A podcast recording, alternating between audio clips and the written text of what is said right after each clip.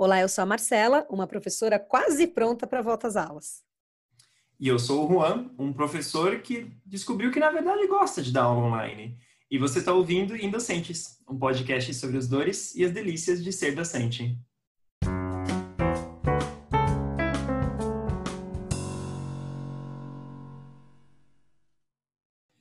Teve uma vez, um pouco antes da, da, da, quarentena começar, em que eu tive que substituir um colega. Ele estava de férias e eu fui substituir esse colega. E eu gosto muito de entrar na sala de aula pela primeira vez, conhecer os alunos assim pela primeira vez, porque é uma coisa divertida. Eu gosto de conhecer as pessoas e fazer elas darem risada e terem uma boa primeira impressão de mim. E quando a gente começou a, a quarentena, a gente ficou em casa, eu ainda não tinha tido tempo para construir essas relações mais próximas com os meus alunos. E acho que a primeira pergunta que eu comecei a me fazer é assim: como é que eu faço isso acontecer online? e só agora, cinco meses depois de eu estar em aula com esses alunos, que eu estou me sentindo 100% confortável de fazer piada, de dar risada junto com eles. E essa é uma coisa que no ambiente online ficou muito mais difícil de fazer. É, e foi por isso que a gente resolveu gravar esse episódio, né? Semana passada a gente conversou um pouquinho sobre os efeitos psicológicos da pandemia nos professores, nos alunos, nas mães que estão em casa, em todo mundo, né?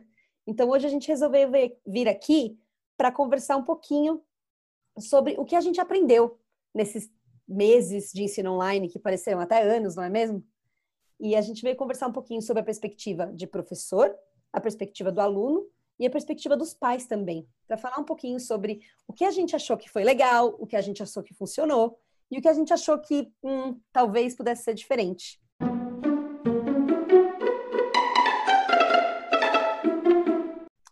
Vamos começar falando um pouquinho sobre a nossa perspectiva de professor, de professora no meu caso.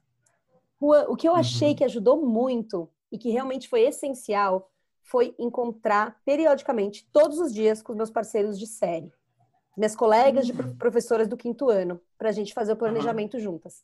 Antes a gente a gente ficava um pouquinho mais sozinha na sala de aula, pensando na nossa turma, mas fez muita uhum. diferença trocar essa ideia no online. Você também achou isso?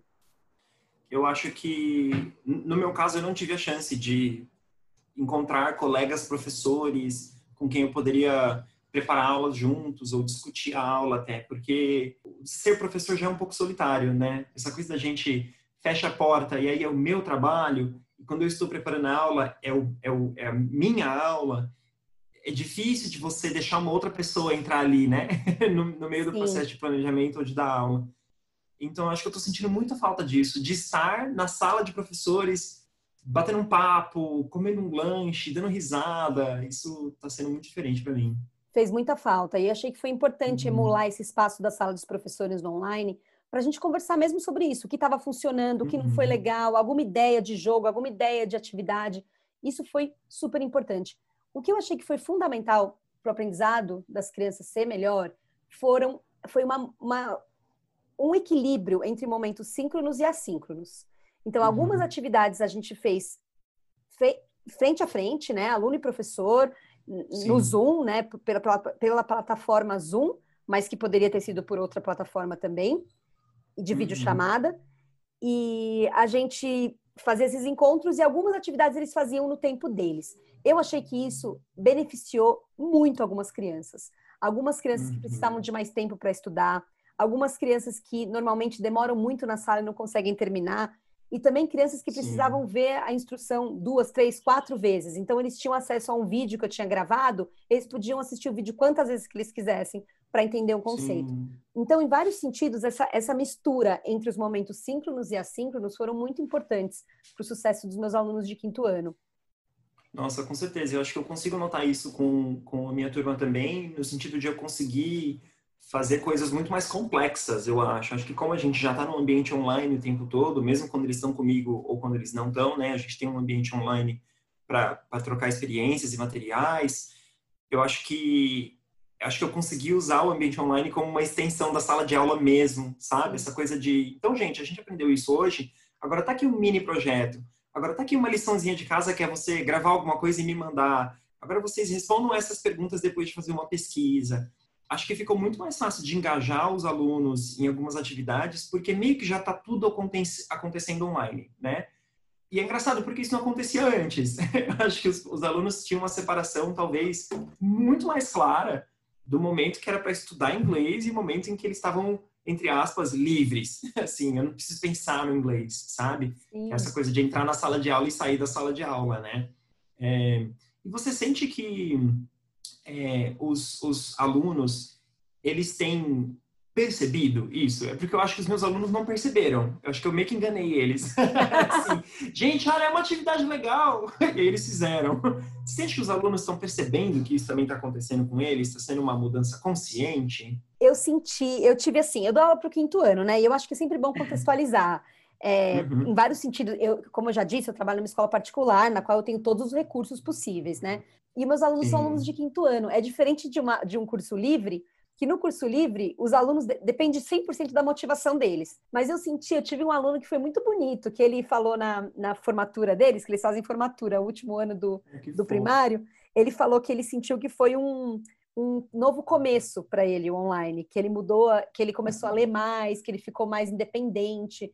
Eu senti que em, autonomia e independência dos meus alunos aumentou muito durante esse tempo, uhum. porque eles tiveram que ir atrás de muita coisa.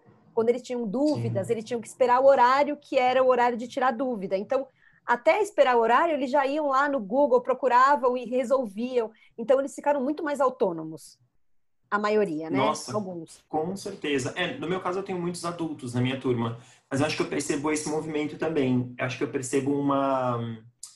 Acho que é isso, uma sensação de responsabilidade sobre o próprio aprendizado. Sim. Eu acho que, inclusive, é um ganho muito grande desse, dessa experiência que a gente está tendo dentro das escolas, em que isso está sendo possível, obviamente, né? em que isso conseguiu ser, acho que, arquitetado e implementado, né? porque não é o caso de todas as escolas. Mas eu acho que as escolas que conseguiram usar desse programa têm uma oportunidade muito legal de transformar, de fato, a forma como o aprendizado acontece na escola, no sentido de uma, responsabil, uma responsabilidade muito maior dos alunos, uma participação muito maior dos alunos. Acho que até nas decisões, é, os alunos puderam dizer assim, Juan, não gosto disso, daqui para mim não funciona, vamos achar uma outra solução. Que eu acho que me deu uma chance de, no online, aprender diversas outras formas de ajudar eles a aprenderem. Né? O autoconhecimento, né, ficou muito, uhum. muito melhor. Mas por isso mesmo. Evidente, eu, né? Sim, os momentos, eu, eu, os momentos síncronos e assíncronos, eles são muito importantes.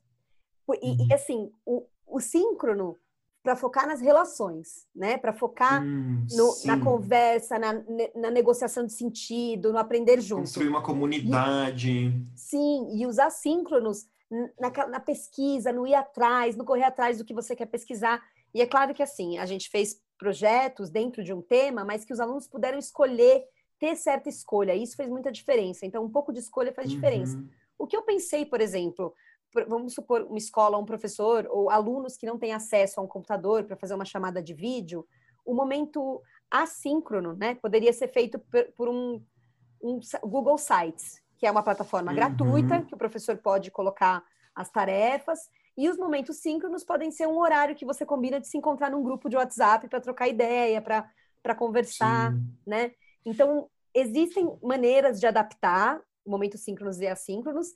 É o que eu achei que foi essencial foi exatamente que existam os dois e que Sim. os momentos com o aluno face to face, assim, cara a cara, fossem focados nas relações e que o outro uhum. fossem focados na exploração, no, na Sim. pesquisa, no ir atrás na autonomia. Sim. É. É, eu acho que também tem muito de uma. E aí, de novo, a gente fala dos contextos, né? Nem em todo contexto isso é possível, mas eu acho que tem muito de uma, é, um aprendizado do, de nós professores é, que passa pela humildade de entender que a gente não vai fazer tudo, que a gente não tem como fazer tudo para que esse aluno aprenda, porque tem uma, uma grande parte que é trabalho do próprio aluno fazer, e que a gente tem que aprender a explorar essa parte que não é nossa da melhor forma, né? Se a gente conseguir transferir isso pro presencial, quando a gente um dia voltar para o presencial, Totalmente. isso vai ser crucial, vai ser uma mudança muito legal de se fazer. Não, como trazer isso para o presencial? Eu pensei muito nisso. Meus alunos que Total. se beneficiaram do tempo extra, eu pensei, como trazer isso para o presencial? Mas o que você estava me falando me fez lembrar de um erro que eu cometi no começo do, do ensino hum. remoto, hum. que eu acho que é muito importante evitar. E esse hum. erro, ele, ele realmente fazia assim. Ele fazia com que os alunos ficassem menos autônomos. Porque eu, quando comecei hum. o ensino remoto, eu quis usar todas as tecnologias que estavam disponíveis, todas ao mesmo tempo. Então, eu fazia uma aula que o aluno usava o Flipgrid, o Nearpod, todas as tecnologias ao mesmo tempo. O que acabou acontecendo?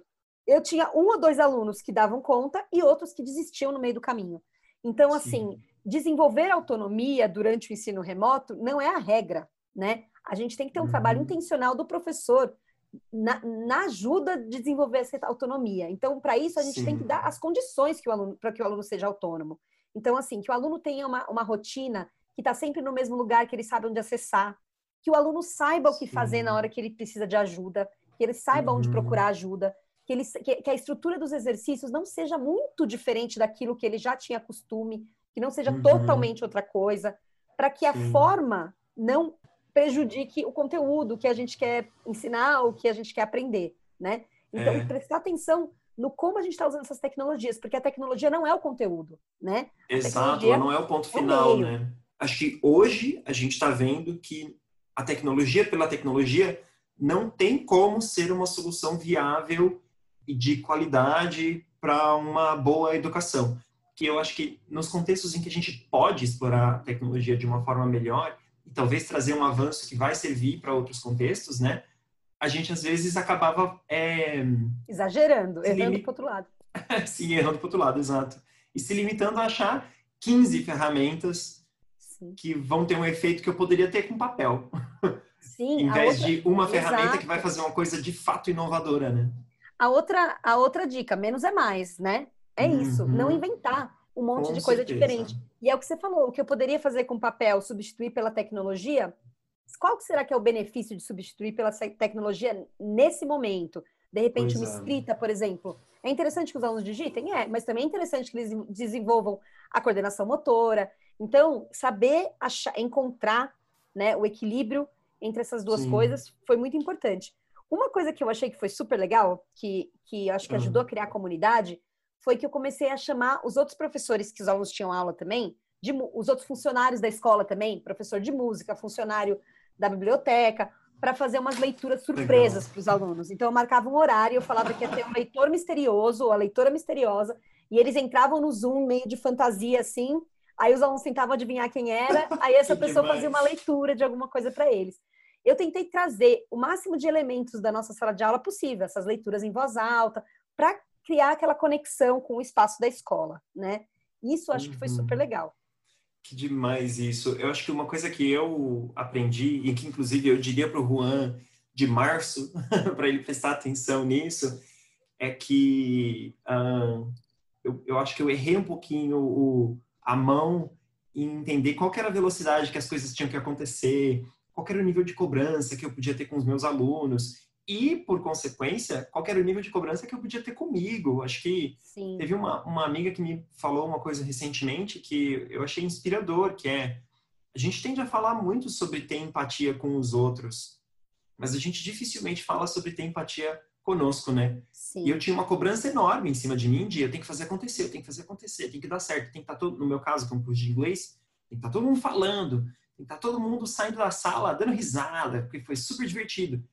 E acho que adicionar essa pressão em cima de uma crise que a gente está lidando, né? Porque é isso. A gente não está fazendo home office. A gente está é. trabalhando de casa no meio de uma pandemia e a gente não estava pronto. Sempre então, bom eu, lembrar. É, eu colocava uma pressão que era desnecessária em cima de mim. Acho que isso tirou a diversão dos meus primeiros meses dando aula online. E é uma pena, porque hoje eu me divirto muito. Mas Parece eu... que é, parece foi, foi, que foram anos. Foi bastante. Nossa, parece. Parece que foram anos, que a gente aprendeu muito. Eu, eu me vejo, começando lá em março e agora, outra professora de ensino remoto. Sim. Porque também, outras coisas que, que, eu fazia, por exemplo, eu já usava Google Drive e Google Docs com meus alunos na escola. Então, uhum. eu planejei online, eu colocava, ó, oh, gente, abre Google Docs, divide, compartilha comigo. Quando os alunos iam ver, eles não sabiam fazer. Claro, quando eu estava lá na sala, eu ajudava, eu olhava. Uhum. Eu lembrei que, assim, algumas tecnologias eu tive que ensinar de novo, ensinar o uso. Né? A pois tecnologia é. passou a ser um conteúdo também, porque eu precisava ter certeza é. que meus alunos iam ter sucesso no que eles estavam fazendo. Então eu precisava uhum. ensinar também. Gente, lembra como é que faz isso? Então eu gravei vários pequenos tutoriais de, de informática, de uso de Google Drive, de uso de Google Docs, para que meus alunos conseguissem fazer o melhor uso da ferramenta. Então é, uhum. é, é isso, a ferramenta, ensinar a ferramenta também é uma dica. É, por mais que os alunos sejam rápidos, pois que eles é. consigam, que eles é importante lembrar que nem todos, e, e para alguns isso vai ser já o bloqueio que vai, putz, não vou fazer, não, né? É, é, é, uma alfabetização, né, na tecnologia. É literalmente uma alfabetização digital de você aprender o beabá daquela, daquela ferramenta e você aprender como é que eu vou fazer o melhor uso ou até mesmo fazer o uso mínimo que, que o meu professor, minha professora está pedindo, né? É, inclusive, queria puxar um gancho nesse sentido, porque eu acho que a gente tem um privilégio muito grande de, inclusive, ter todas essas é, ferramentas à mão, né? Ter o, os nossos alunos com acesso a essas ferramentas. E eu acho que isso mostra ainda mais a disparidade que a gente tem entre escolas de contextos diferentes. A gente está falando de escolas públicas que os alunos não estão conseguindo acessar plataformas que estão sendo usadas e não estão tendo conteúdo algum para poder de fato aprender o que eles é, supostamente aprenderiam naquele ano letivo e não tiveram a chance de aprender, né? Não, não teve um momento de, peraí, vamos sentar aqui, eu vou te ensinar como é que eu uso o Google Classroom ou o Google Sites ou enfim, né? Sim. Acho que isso é uma coisa que mostra ainda mais uma desigualdade grande e que mostra, inclusive, uma das razões porque não dá para ter, por exemplo, Enem. assim, Sim. não dá para dizer tá tudo normal e os alunos estão aprendendo em casa, vai ter Enem porque vai ser justo com todo mundo. Não né? dá, não dá. Não dá. As é condições um... não são as mesmas. Exato. É, é uma coisa para se, para se lembrar, assim, né? Com certeza. Um, em relação aos pais, Mar, é, no meu caso eu tenho muito contato com alunos adultos, então eu não, eu não falo com pais que estão tendo os, os filhos tendo aula comigo, né? É, e no seu caso, vocês têm muito contato com pais? Como é que está sendo ah, agora? Eu tenho várias dicas para os pais e mães. Adoro. eu, eu penso, assim, eu estou falando da, da, da, minha vivência de professora do quinto ano. Eu acho que para os alunos bem mais novinhos, realmente precisa de mais ajuda. Mas os meus uhum. alunos precisavam, precisaram de pouca ajuda dos pais. O que eu pedi e que os pais da minha turma fizeram muito bem foi organizar um local adequado para a criança comer, com poucas para comer de manhã direitinho, tal, sentar e estudar, né? Uhum. E com poucas distrações, é, e assim, evitar acordar a criança às 8 para entrar na aula às 8h15. Porque quando isso aconteceu, as crianças não estavam ainda prontas para estudar, né? Então, muitas crianças dormindo, colada no cobertor. Então, algumas uhum. ajudas, assim, eu precisei dos pais. Falar, olha, acorda um pouquinho mais cedo para dar tempo de tomar café da manhã, para dar tempo de acordar mesmo, depois ir para o Zoom. Isso eu acho que, é, que os pais, os pais são fundamentais, né? Nessa... É, nesse sentido, né? Outra coisa também, eu, assim, o, às vezes os, os pais não, não, concordavam com alguma coisa, achavam alguma coisa diferente, alguma coisa de. Ai, não gostei dessa atividade. Eu, eu diria para os pais e mães tomarem cuidado, mostrar, mostrar essa insatisfação perto das crianças, uhum. porque isso pode afastar mais a criança do, né, comentários do tipo, ai, não entendi nada isso aí que sua professora colocou aí, ou alguma coisa do tipo, invalida totalmente a, a, a professora ou o professor. E às vezes, uhum. e algumas vezes, né, não sempre, mas os pais estão julgando a atividade ou a proposta com as lentes da, do jeito que eles aprenderam lá Nossa, atrás, sim, né? Com certeza. Então, assim, evitar quando você tiver algum desconforto ou não entender muito bem uma proposta, entre em contato com o professor, se comunica com o professor, ao invés de deixar transparecer para a criança que você não está com muita confiança. Sim, inclusive porque eu acho que isso mostra uma uma confiança na instituição onde a criança está também, né? Que é essa questão de eu, eu olhar para isso a partir da lente de peraí, isso aqui é um serviço que estão me dando que é de qualidade. Então, por que que, o que que acontece que houve essa quebra, né? Que eu não estou conseguindo fazer, ou que eu não estou entendendo, enfim. É, eu acho que talvez as reações que a gente tem, e aí no meu caso como coordenador, a gente às vezes lida com essa questão de pais, né? Acho que a reação que vem, às vezes, vem muito de um lugar de uma irritação com tudo que está acontecendo e aquele problema, aquele obstáculo com a, a, tarefa da escola é mais uma coisa, né? É, é um é o estopim de alguma coisa. Sim. Eu acho que aí fica uma dica para a gente, para todo mundo, né? Que é, quem é pai e quem não é pai. Que é a gente ter esses problemas e respirar um pouco, né? E entender que assim, peraí, tá todo mundo lidando com uma crise, né? você, como professora Sim. que preparou a atividade, também está passando Sim. por uma crise, né? Você também está trancado em casa há cinco meses. Sim. É, outra coisa que eu acho que, que faz diferença é, são as perguntas que os pais fazem para os alunos. Eu acho que isso fora e dentro da pandemia, mas na pandemia fica hum. muito importante. A pergunta sobre a escola, né? Aquela clássica. Ah, sim. É, como foi a escola hoje, né? O que você fez hoje? Que você, essa, essa pergunta não ajuda tanto, né? Porque é muito parecida, sempre a mesma mas tentar variar uhum. a pergunta, perguntar com quem você conversou hoje? A pergunta mais específica. Sim. Sabe, o que, que você leu de legal hoje? O que você leu hoje na uhum. aula? Uma pergunta que seja específica, que o aluno tenha uma resposta, que a criança tenha uma resposta, e que aí isso gere uma conversa a respeito da escola. Uhum. Porque os, as crianças aprendem muito com exemplo. Quando elas veem que o pai está interessado, com a mãe está interessada, eles são leitores, eles gostam de aprender, isso vai suscitar uma conversa uhum. muito produtiva. Então, tentar variar que... essas perguntas é muito importante, eu acho. É.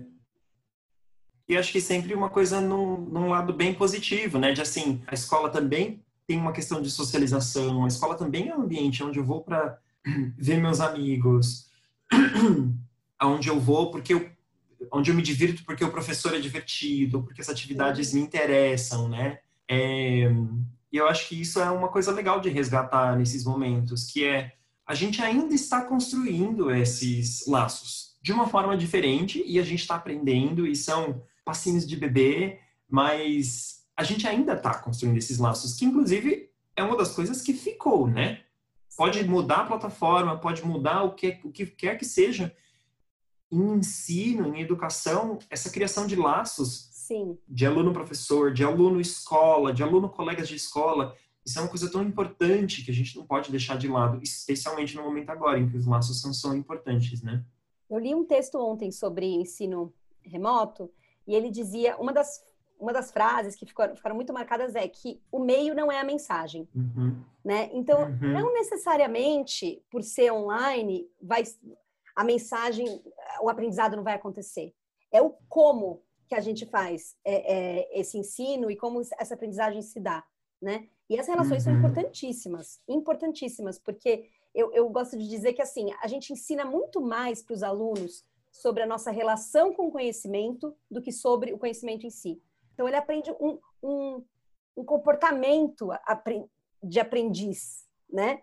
Então é, é esse entusiasmo, esse esse comportamento que a gente tem que tentar traduzir da melhor maneira possível, que na sala de aula, como você falou, fazendo brincadeira, às vezes mostrando, é muito mais fácil, mas como traduzir esse entusiasmo, essa relação com o conhecimento para esse meio?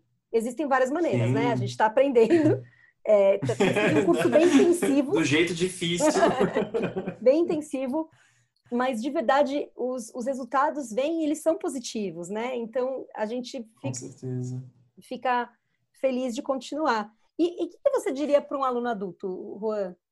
Ah, eu acho que um, um, aluno adulto nesse sentido, acho que até faz todo sentido o que você acabou de dizer, que é esse é, descobrir a relação que se tem com o aprendizado. Eu acho que para os alunos adultos está sendo uma oportunidade muito legal de reavaliar é, de onde vem essa essa vontade de aprender algo novo, né? Porque eu acho que numa sala presencial, como eu disse, a gente tem muita coisa de fazer jogo, muita coisa de numa, numa turma de inglês, principalmente, tem muito, muito é, muitas atividades que são divertidas, que inclusive tem o propósito de relaxar o aluno, né, ajudar ele a ficar um pouco mais confortável, e o propósito de consolidar alguma coisa, aprender algo novo, enfim. E eu acho que esse está sendo um momento de a gente recuperar um pouquinho o que é esse, o que é esse ânimo para continuar aprendendo, porque na real, né, gente, o, o cara que está todo estressado com o trabalho, ou que perdeu o emprego, ou que está putz, trancado em casa todo esse tempo, e ele continua aparecendo para aula de inglês à noite, é, semanalmente, sabe? Esse é um cara que ele, ele tem alguma coisa ali tá que motivado. interessa muito para ele. Sim. Tá motivado. E eu acho que é, é importante a gente entender o que, que é isso que está me motivando e o que, que é isso que me prende, que me dá uma experiência tão gostosa a ponto de eu sacrificar uma hora do meu dia que eu podia estar tá dormindo, que eu podia estar tá comendo, que eu podia estar tá limpando minha casa, não pensando em nada, enfim. E eu acho que isso é uma coisa que se leva para a vida, que eu acho que a gente perde quando a gente cresce, né? Você falou essa coisa da criança, dela ficar super animada. E eu acho que criança tem muito isso, né? É tipo, olha que legal, eu vou trazer um convidado mascarado. E aí é tipo, uau! E com o adulto a gente perde. Eu, eu acho que se eu trouxesse um convidado mascarado para minha turma, minha turma ia achar que era um hacker que entrou para fazer firula. É. é um anônimos. É. E acho que a gente precisa recuperar isso. O que, que é que me motiva a aprender? Porque quando a gente é adulto, e aí, por causa da rotina que a gente vive, né? É muito difícil você pensar em aprender coisas novas, né? Porque meio que você aprende a fazer o que você tem que fazer no trabalho, ou como ser um adulto funcional, minimamente funcional, e é isso e repete. Cozinha, lava, passa. A nossa lembrança Se você de... passa roupa. Eu, é, eu sou do time que não passa roupa, né? Mas enfim. Também sou desse time. Exato. E trabalho, que é entra no trabalho, faz seu trabalho, sai do trabalho. E você não tem tempo para aprender, sei lá, para fazer uma outra coisa que você gosta. Você não tem tempo para pensar no que você gosta, né? É, e eu, eu lembro muito também quando eu dei aula para adulto em escola de inglês, tem um pouquinho do ensinar a aprender, né? Ensinar o adulto Total. a aprender. Tem Porque tem primeiro que a lembrança de escola dos adultos é muito antiga e não é, não é a, a, experiência que eles têm numa sala de aula, hoje em dia, numa sala de aula de idiomas ainda, muito uhum. menos, né? Então, é. explicar, eu, eu, lembro que me ajudava muito explicar para os adultos o porquê das atividades. Por que, que você vai ter que levantar? Por que, que é importante você falar com várias pessoas diferentes? Por que, que é importante você fazer essa atividade que parece chata? Para que, que ela serve, né? uhum. né? Para o aluno adulto, é. eu lembro que fazia muito sentido explicar o porquê que a gente está fazendo isso. E sabe que para as crianças também, Sim. às vezes eles ficam meio bravos comigo com alguma coisa, aí eu explico o porquê. Eu falo, não, mas por que, que a gente está fazendo isso? É por causa disso, disso, disso. Eles conseguem entender e faz sentido. Então, eu acho que o, o adulto, ele sabendo que existe um propósito por trás, é outro engajamento, Sim. né? Pois é, e eu acho que existe uma. Não sei, no, no caso do inglês, pelo menos, e acho que no seu caso também, na escola regular, né, existe uma coisa que é a gente tenta dar uma funcionalidade, né, a gente tenta dar uma um motivo para estar tá fazendo aquilo que é sempre no depois, né? Então, essa coisa de você tem que estudar isso agora para no futuro ser alguém. Hoje você não é sim, ninguém, sim. mas você vai estudar matemática para ser alguém, sabe? Ou você está aprendendo inglês hoje porque depois você vai ter um emprego melhor, porque você quer uma promoção. E acho que isso não reflete a realidade. A gente usa esse discurso como professor, mas isso não reflete a nossa ação, porque no meu dia a dia, quando eu começo a minha aula, eu estou pensando, como é que eu vou interessar esse cara agora? Eu tenho uma hora para dar um show, esse cara se encantar e ele falar, putz, na semana que vem eu volto. Então eu não estou motivando ele pelo que ele está tendo depois, eu estou motivando ele pelo que ele tem agora. E eu acho que para um adulto perceber o que é esse encantamento, talvez traga uma relação diferente com muitas outras coisas. Assim, eu sou suspeito para falar, né? Eu me encanto muito fácil. Eu sou o cara que chora com propaganda de margarina, né? Mas assim, eu eu gosto de entrar em contato com as coisas numa numa chave de onde é que isso me toca, né? Sim que memórias que isso me traz? Ou qual é o lugar que eu guardo isso? Qual é o carinho que eu tenho por essa experiência? E eu acho que eu tento muito transferir isso para os nossos alunos, que essa, a gente tenta muito transferir isso para os nossos alunos, que é, eu quero que ele lembre de mim, da aula e do conteúdo, da experiência comigo, com um carinho muito grande. Esse cara fale, putz, aprendi inglês com o Juan. Ai, no quinto ano, minha professora era a Marcela, sabe? Sim, é gostoso, né? Eu estava arrumando minha, é. minha estação de trabalho aqui, encontrei uma cartinha de uma aluna lá atrás. Foi muito, é muito gostoso, né? Eu acho que. Uhum. Mas você teria alguma, alguma dica para os seus alunos adultos para fazer o que é o melhor jeito de aprender inglês na quarentena? Alguma dica infalível? Eu acho que uma coisa muito importante para os alunos agora, principalmente os adultos, é uma questão de você entender um pouquinho essa responsabilidade sua e você criar uma disciplina dentro do que você está fazendo. Então, você tem as aulas nas terças e quintas, você vai ter atividades para fazer depois da sua aula, antes da sua aula, é você procurar as formas como você vai se engajar naquele, naquele, naquele momento, né? naquela tarefa. É, e uma outra coisa também, que eu acho que é lembrar de se divertir. Acho que a, coisa de você estar relaxado para poder entrar em contato com o aprendizado, e aí no meu caso, o ensino de inglês, as pessoas quando vão falar, elas travam, né? Porque elas ficam nervosas. De repente, eu tô... Todas as atenções estão em mim, né? Sim. Acho que isso traz muito medo. Eu acho que se lembrar de se divertir, de assim, meu, eu tô na escola e se eu errar eu não vou morrer, não é o Sim. fim do mundo. Acho que isso é importante. E agora a gente já está passando por tanto estresse que eu acho que é lembrar que as aulas podem ser um momento de alívio. É aquela hora gostosinha na minha semana, né? É... Um tempo que você está investindo acho em você, isso é uma né? dica importante. Um tempo exato, que você está usando para você, para o seu aprendizado. Bom, eu acho que já está na hora da lição de casa de hoje, você não acha? Sim, acho que sim. eu pensei num artigo super legal que eu encontrei numa revista que chama Psico Edu, que chama 30 uhum. maneiras de perguntar aos filhos como foi na escola hoje, sem perguntar como foi na escola hoje. eu acho que esse, esse artigo pode ajudar muitas mamães, os papais e todo mundo que está é, tá tentando ajudar os filhos a se engajarem mais durante esses tempos difíceis. E eu achei muito interessante, tem bastante pergunta legal. E eu acho que assim que a gente cria o hábito, as crianças começam a, a, a, passar pelo dia prestando mais atenção, colecionando as memórias e colecionando os momentos, porque elas sabem que vai ter aquela pergunta. Uhum. Eu acho que a minha dica seria para professores. eu vou deixar os alunos adultos um pouquinho de lado, mas para os professores que passaram por esse tempo todo de, de é, aulas online, eu acho que agora que a gente está meio que todo mundo começando um novo semestre e não sabe muito bem como é que vão ser as coisas, para quem vai continuar no ambiente online, talvez seja um momento muito importante de parar um pouquinho e, fazer um balanço. O que, que eu aprendi? O que, que eu estava errando lá atrás que eu não estou errando agora? O que, que agora eu estou confortável para fazer nessa nova experiência de dar aula online? Porque eu acho que isso vai ser um afago. É, de novo, praticar um pouco da empatia consigo, porque a gente fez um longo caminho desde março até agora, pareceram anos, que nem você disse. E eu acho que esse balanço vai ajudar a gente a talvez se perdoar um pouco, olhar e falar assim, pô, eu errei lá atrás porque eu não sabia, ou eu erro agora porque eu ainda não não não não é, consigo fazer isso com maestria, porque você não foi treinado para isso. Sim. você está treinando agora sem ter um preparo apropriado muitas vezes. Então, acho que é isso, fazer um balanço dos erros e acertos até agora pode ser uma experiência muito gostosa de fazer. Concordo. Pode ser até um pouco terapêutico, né? Eu adorei fazer isso pro episódio, inclusive. Que foi exatamente isso também. que eu fiz. Foi, foi ótimo. ah, então tá bom.